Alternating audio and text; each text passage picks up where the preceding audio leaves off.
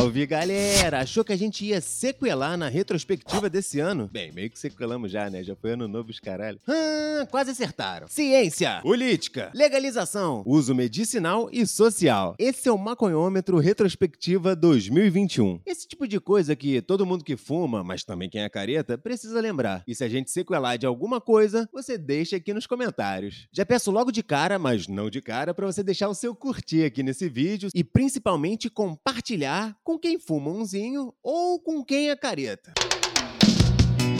Bem, 2021, quem passou aqui no Brasil, né, sabe que não foi fácil e já começou com a porrada que foi o falecimento do nosso queridíssimo Padre Ticão. Ele foi um gigante ativista em prol da maconha, principalmente para o seu uso terapêutico. Ele era pároco da paróquia São Francisco de Assis, lá em Hermelino Matarazzo, desde 1982. Também foi criador do curso livre de cannabis medicinal, uma parceria da sua paróquia com a Universidade Federal de São Paulo, que já formou mais de 10 mil alunos. Muito obrigado por tudo que você fez em toda a sua história. Máximo respeito, Padre Ticão. Sejam todos bem-vindos, os de perto, os de longe, os que amam esta planta, os que fazem uso, os que estão buscando conhecer a cannabis. Na seara da justiça, o ano foi bastante movimentado, principalmente em relação às associações canábicas. A Cultive se tornou mais uma associação canábica a ter autorização da justiça para plantar maconha. A Cultive fica na capital paulista e foi fundada pela nossa queridíssima Cidinha e pelo Fábio Carvalho. E o seu habeas corpus passou a proteger seus associados de qualquer intervenção da PM ou da Polícia Civil, caso a polícia queira apreender equipamentos, plantas ou até mesmo seus associados. As polícias civil, militar e até o Ministério Público chegaram a argumentar que nada impediria que houvessem desvios, mesmo não intencionais, como furtos ou roubos, né? Que é o trabalho da própria polícia não deixar acontecer, né? Diga-se de passagem. Mas no fim venceu o bom senso, a ciência a medicina. Já a Abrace pôde finalmente voltar a funcionar depois de uma decisão que havia suspendido as suas atividades. A Abrace foi impedida né, de produzir seus remédios à base de maconha logo no iníciozinho de fevereiro. Mas o mesmo desembargador responsável por essa decisão, o Cid Marconi, mudou de opinião logo depois que ele foi na Abrace visitar e conhecer como que tudo funciona. Essa nova decisão permitiu que a Abrace voltasse a funcionar, mas estipulou um prazo para que a Abrace se adaptasse à nova legislação. Eu não dizer que a Brace não parou mais. Outra associação que também recebeu autorização da justiça para plantar maconha para fins medicinais foi a AME Medicinal, lá do Recife. Diga-se de passagem, decisão que beneficiou mais de 100 famílias que usufruem do remédio, se juntando a outras associações como a Brace, a PEP, Maria Flor, Cultive, Flor da Vida, entre outras. Inclusive, se você está precisando de remédios à base de cannabis, procure a associação mais próxima. Para vocês terem uma ideia, a juíza que deu essa autorização para AME declarou que essa decisão trouxe economia para os cofres públicos por conta do número de ações judiciais que visam garantir, através do SUS, tratamentos com maconha. É mais fácil liberar uma associação de funcionário do que ficar pedindo para o Estado importar o tempo inteiro, né? Até que faz sentido. E como será que ficou o nosso querido PL 399? Mas primeiro vamos falar algumas coisas sobre o PL 399. Ele é totalmente inclusivo? Não é. Poderia ser? Poderia. Você vai poder plantar em casa? Nem de longe. Todos deveriam poder plantar em casa? Aham. Uhum. Mas por que sim? Mas por que não? Pode ser porta de entrada para leis mais pesadas? Quem foi que escreveu isso? O PL 399 pode ser o início de uma revolução? Já queira. Eu acho que é. Eu acho que a revolução começou quando plantaram a primeira sementinha, né? Ah, sei lá quantos milhares de anos. Bongada da reflexão. Mas vamos pro PL 399. A intenção desse projeto de lei é regulamentar o plantio pensando na indústria. A mesma indústria que tem remédio de 3 mil reais. Então, pensando também nas associações, que vamos combinar são as verdadeiras pioneiras na produção de maconha para uso medicinal aqui no Brasil, que também são quem segura a barra de milhares de famílias esse tempo todo, né? Pensando também nas farmácias de manipulação, nas universidades para pesquisa científica e principalmente na farmácia viva do SUS. Valorize SUS. No momento, o PL 399 está aguardando votação no plenário para poder depois ir ao Senado para uma nova votação. Tá tranquilo, pô, só depende do Arthur Lira marcar o dia, pô. A expectativa dessas votações é o seguinte: uma votação um pouco apertada no Congresso, mas passando para o Senado, uma votação mais tranquila no Senado aprovando e 100% de certeza do veto do escroto que tá lá na presidência. Falando nisso, o processo de liberação do porte para uso pessoal de maconha, o recurso extraordinário número 635639, então, ele segue engavetado. Aí eu te pergunto, cadê os defensores da liberdade individual que usam esse mesmo argumento só que para defender arma de fogo? Bando de hipócrita do caralho. Quem legalizou a maconha em 2020? Nova Jersey, Nova York, Virgínia, Novo México, aí descendo um cadinho, México, México antigo mesmo, Colômbia, cruzando o oceano, Malta, mas não a banda. Diz pra mim. Alemanha, Luxemburgo, mas é aquilo, né? Cada um do seu jeitinho. Começando com Nova Jersey nos Estados Unidos, que liberou o porte de até 170 gramas de maconha e reformou boa parte da justiça criminal e focou na indústria visando empregos e reparação social. Nova York, que legalizou logo depois, lá em abril, onde maiores de 21 anos podem portar até 85 gramas de flores e 24 gramas de concentrados famoso rachixe, né? Ou tintura, óleo, a galera pode fumar nos mesmos locais onde o tabaco é permitido. Afinal de contas, né, faz menos mal e vicia menos a maconha. Lembrando também que o Estado estava doando o beck para quem se vacinasse contra a Covid-19 esse ano. Isso rolou lá no Dia Mundial da Maconha, dia 4 de abril, referência lógica ao 4 e 20, né? Mas agora vamos para Virgínia, porque se você for maior de 21 anos, agora pode portar até 28 gramas de maconha e plantar até quatro pezinhos em casa. Quatro pezinhos, dá? Não sei. Mas aí chega o Novo México, onde pode portar até 56 gramas, 16 gramas de concentrados e plantar até 6 pezinhos de maconha em casa, em floração para uso pessoal. Mas lembrando que fora da vista do público e protegido de crianças. Padrão, né? Podendo ir até 12 plantas se for uma família. Mas não é permitido nem vender, nem trocar a maconha plantada em casa. Chegamos no México, onde a descriminalização foi pautada para justamente cortar o braço financeiro dos cartéis mexicanos, que sobrevivem vivem na ilegalidade justamente por conta da proibição. Aí chegou a legalização e está podendo portar até 28 gramas de maconha e cultivar em casa até 8 plantas para uso pessoal. Só não pode fumar em público e nem na frente de criança, mas a pena não é paulada. Já lá do outro lado do oceano, Malta foi o primeiro país europeu a liberar o cultivo e o consumo social de maconha. Os coffee shops podem vender até 5 gramas de maconha por pessoa e ter um estoque de no máximo 500 gramas de maconha. Passa a valer o porte de até 7 gramas de maconha por pessoa na rua e plantar até 4 plantas em casa, independentemente do número de pessoas. Pode ser uma pessoazinha só uma família de 10. 4 plantinhas em malta. Mas você tem que ter acima de 18 anos e os cultivos também não podem passar de 50 gramas de maconha por colheita, o, o que não faz o menor sentido. E fumar em público segue legal. Também será permitido a criação dos famosos clubes canábicos, mas com no máximo 500 integrantes cada. Que é bastante coisa, né? Mas quer saber qual é a melhor parte, qualquer pessoa com antecedentes criminais por porte de maconha pode solicitar a anulação dos registros. Luxemburgo legalizou a plantação de maconha em casa, podendo cultivar até quatro plantas e comércio de sementes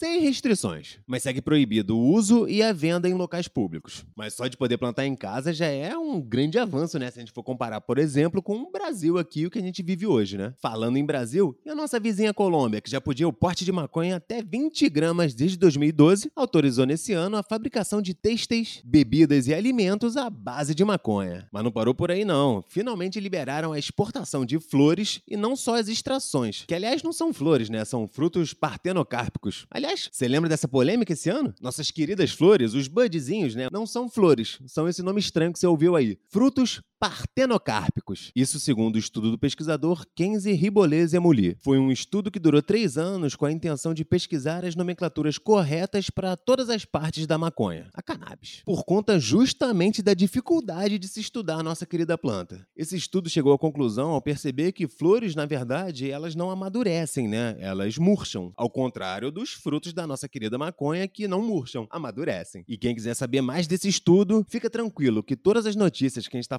falando aqui na retrospectiva, vai ter o link aqui embaixo na descrição do vídeo. E depois de 15 anos da criação da lei de drogas, perdemos pela 15ª vez seguida a guerra às drogas. E quando eu digo nós, é porque pro Estado foda-se. O Estado tá fazendo exatamente o que ele quer fazer. Mas é o povo que tá morrendo todo santo dia com intervenção policial de qualquer jeito justificada pela guerra às drogas. Te deixo a pergunta: quantas pessoas você acha que vão morrer esse ano com a desculpa da guerra às drogas? Quantas Kathleens vão morrer esse ano pela mão do Estado? Quantos massacres iguais a do Salgueiro ou do Jacarezinho vão acontecer de novo pela mão do Estado em 2022? Aí eu não pergunto nem para o Estado, mas sim para quem defende essa política. Melhorou em quê?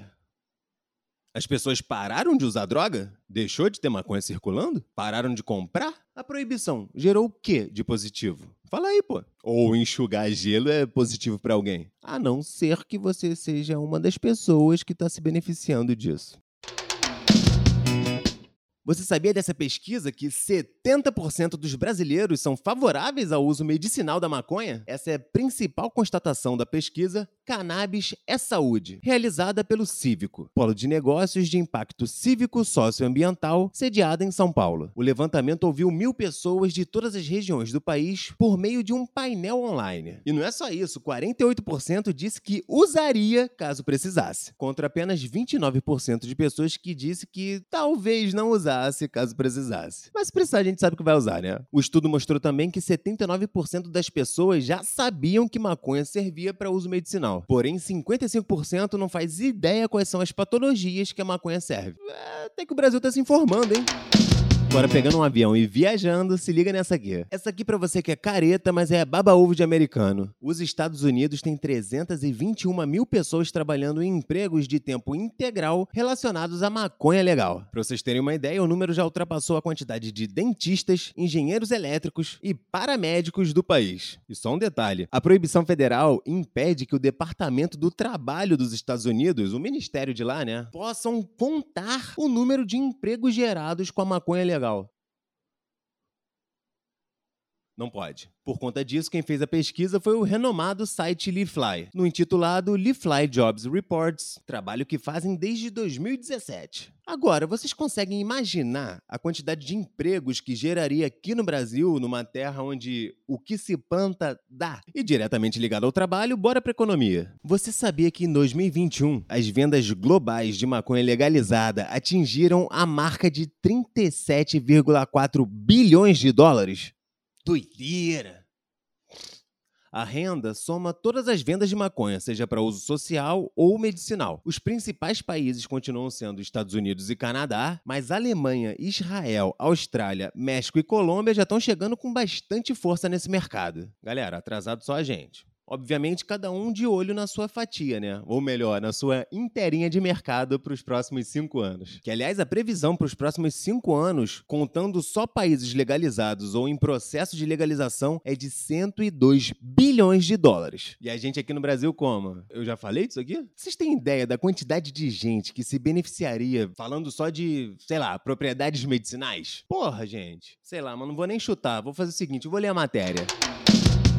827 mil atletas só no Brasil. Divididos entre 61 mil profissionais, 427 mil amadores e 339 mil eventuais. Todos esses que eu falei são potenciais usuários de produtos à base de maconha para fins terapêuticos só aqui no Brasil. Foi o que disse um relatório que saiu nesse ano da Kaya Mind, chamado Cannabis e Esportes, que você pode conferir no próprio site lá da Kaya Mind. Ah, Tom, quanto isso geraria? Bem, de acordo com o relatório, movimentaria cerca de 900 milhões de reais, sendo desses 900, 300 só de imposto. Milhões, tá? Só para relembrar. Seria uma maravilha, né? Ainda mais depois dessa destruição toda que o governo Bolsonaro tá fazendo aqui com o Brasil. Porra, imagina. Ou vocês acham que tem uma opção melhor para reconstruir o país? Aliás, eu já falei de hempcrete, concreto de cânhamo? Sim, dá para fazer concreto com cânhamo. Na verdade, dá para fazer comida, bebida, enfim, corda, roupa, fora a quantidade de remédio que a gente fala todo dia aqui no Cannabis Monitor, né? Aliás, você já deixou seu like aqui? Porque assim, ajuda demais a página a divulgar esse conteúdo para mais gente. Precisa nem compartilhar o vídeo, gente. Mas compartilhar, principalmente se for pra alguém careta, printa e manda pra gente, que a gente manda um salve aqui no próximo vídeo. Vocês lembram do caô da Prate Dona Duzi que queria patentear o CBD diluído em óleo? Caralho, mano. Ah, não tem nem como lembrar disso sem dar uma risada, porque assim, patentear o CBD é sacanagem, meu parceiro. Pra quem não lembra, a farmacêutica Prate Dona Duzi, lá do Paraná, entrou com um pedido de patente de 20 anos para CBD diluído em óleo. O que, se a gente parar pra pensar, não faz o menor sentido, porque eles não inventaram absolutamente nada disso. Ô, tô doidão. Cara, pior que eu tô de cara, mano. O presidente do INPI, o Cláudio Furtado, acatou um parecer técnico que apontava falta de inventividade do produto, né? Óbvio. Ah, mano, eu tô muito puto de dar essa matéria, cara. E em 2021, uma empresa farmacêutica teve a pachorra de ah, de dizer que inventou canabidiol diluído em óleo. A cara nem treme, né, desses fila da... Cara, sabe o que eu imagino? Os diretores do INPI lendo o pedido disso. Os caras inventaram a maconha, mano? Hã? Que isso, os caras meteu essa mesmo, mano. Entre aquelas falhas apontadas, além de não terem inventado porra nenhuma, tava o fato de um estudo de 1993 lá da USP, que, pasmem, já apontava que dava para diluir CBD em óleo. No caso, óleo de milho, né, esse estudo. E agora aquela raspinha do de chava, né, com as últimas notícias dessa nossa querida retrospectiva canábica 2021. Então, agora vocês estão ligados que ter equipamento de cultivo em casa não é mais crime, né? E não sou eu quem tô falando, é o Supremo Tribunal de Justiça, que decidiu lá em setembro que ter qualquer tipo de equipamento ou aparato para cultivar maconha para uso pessoal não é mais crime, né? Ou seja, não pode ser enquadrado no artigo 34 da Lei de Drogas, que já é uma merda. Mas pelo menos a gente tá avançando aos pouquinhos, né? Bem aos pouquinhos. Mas estamos avançando. Você que se diz conservador, conservador, mas você nem sabe o que, que isso significa, de onde que vem a sua opinião em relação à maconha? Você já parou para pensar nisso? A sua opinião vem de estudos com pacientes, pesquisadores, cientistas? Ou a sua opinião vem dos grupinhos de zap que te contaram qualquer coisa sem nem fonte? Ou de uma fonte bem duvidosa que você sequer correu atrás para saber se era verdade mesmo? Galera, até para falar merda precisa de estudo. Pensei nisso. E para fechar, mais um ano da cobertura do Cannabis Monitor lá na Expo Cannabis, Montevidéu, Uruguai. Foram três dias de evento onde rolaram lives, cobertura em fotos e vídeos e você pode conferir tudo em breve em todas as redes do Cannabis Monitor. A Expo Cannabis é a maior feira de maconha da América Latina, não sei se vocês estão ligados, e reúne a maior galera lá em Montevidéu. Pra vocês terem uma ideia do tamanho do evento, são várias palestras, mesas redondas, shows estandes com inúmeros tipos de negócio, desde os mais óbvios, como materiais para consumo de maconha, passando por comida, bebida, cosmético, roupa, ração de cachorro e os caralho, mano, tem que ver. Além de ambientes de negócios, até porque ambiente de negócio é ambiente de droga, né? Ativismo, workshops, oficinas de cultivo, distração, pô, bem então fiquem ligados que já já no perfil do Cannabis Monitor, seja no site ou no Instagram, você confere a nossa cobertura. Obrigado para você que viu até aqui, seja porque você se interessou, porque tava chapadão no sofá e não conseguiu levantar. Feliz ano novo e que 2022 seja o melhor ano da vida de vocês, perdendo só pros próximos, né? E peço de verdade, compartilhem esse vídeo, deixem um like rapidinho, faz agora aí. Obrigadão. Sentiu que faltou alguma coisa? Deixa um comentário aqui também. E se você curtiu o nosso conteúdo, quer fazer uma parceria com a gente ou apresentar os seus produtos aqui, o contato é no direct do Cannabis Monitor. Procura o Gustavo. Muita maconha para vocês e aquele abraço.